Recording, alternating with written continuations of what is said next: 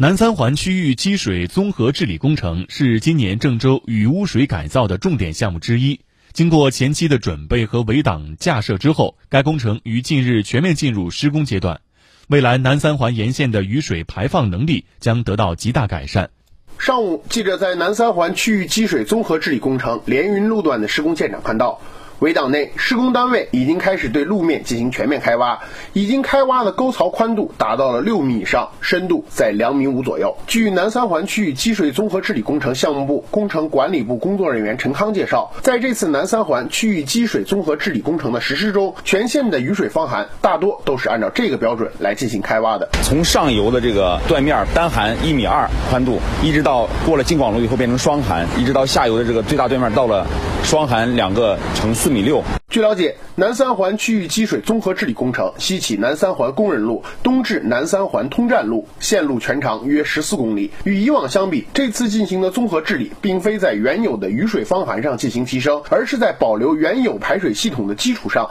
在部分路段重新铺设新的雨水方涵。南三环区域综合治理工程项目部部长贾立信告诉记者，重新建设的新雨水方涵不仅体量更大，而且设计的承载规模也较以往有了明显提升。目前。南三转换了排涝能力是按 P 等于零点五，也就是暴雨重现期半年改造了之后能达到五年。通站路整个的标准是 P 等于十，西干渠是按照五十年一遇的标准。这个标准是北方重要城市里头的较高标准。根据计划，南三环区域积水综合治理工程的工期为一百二十天。目前，项目部正在抓紧一切有效工期，全力推进该项目的实施。贾立庆表示，他们将力争在今年汛期前完成施工，使其能够在今年汛期当中发挥应有的作用。整个南三环区域积水治理工程的实施，将有效提升整个南三环周边区域排涝能力。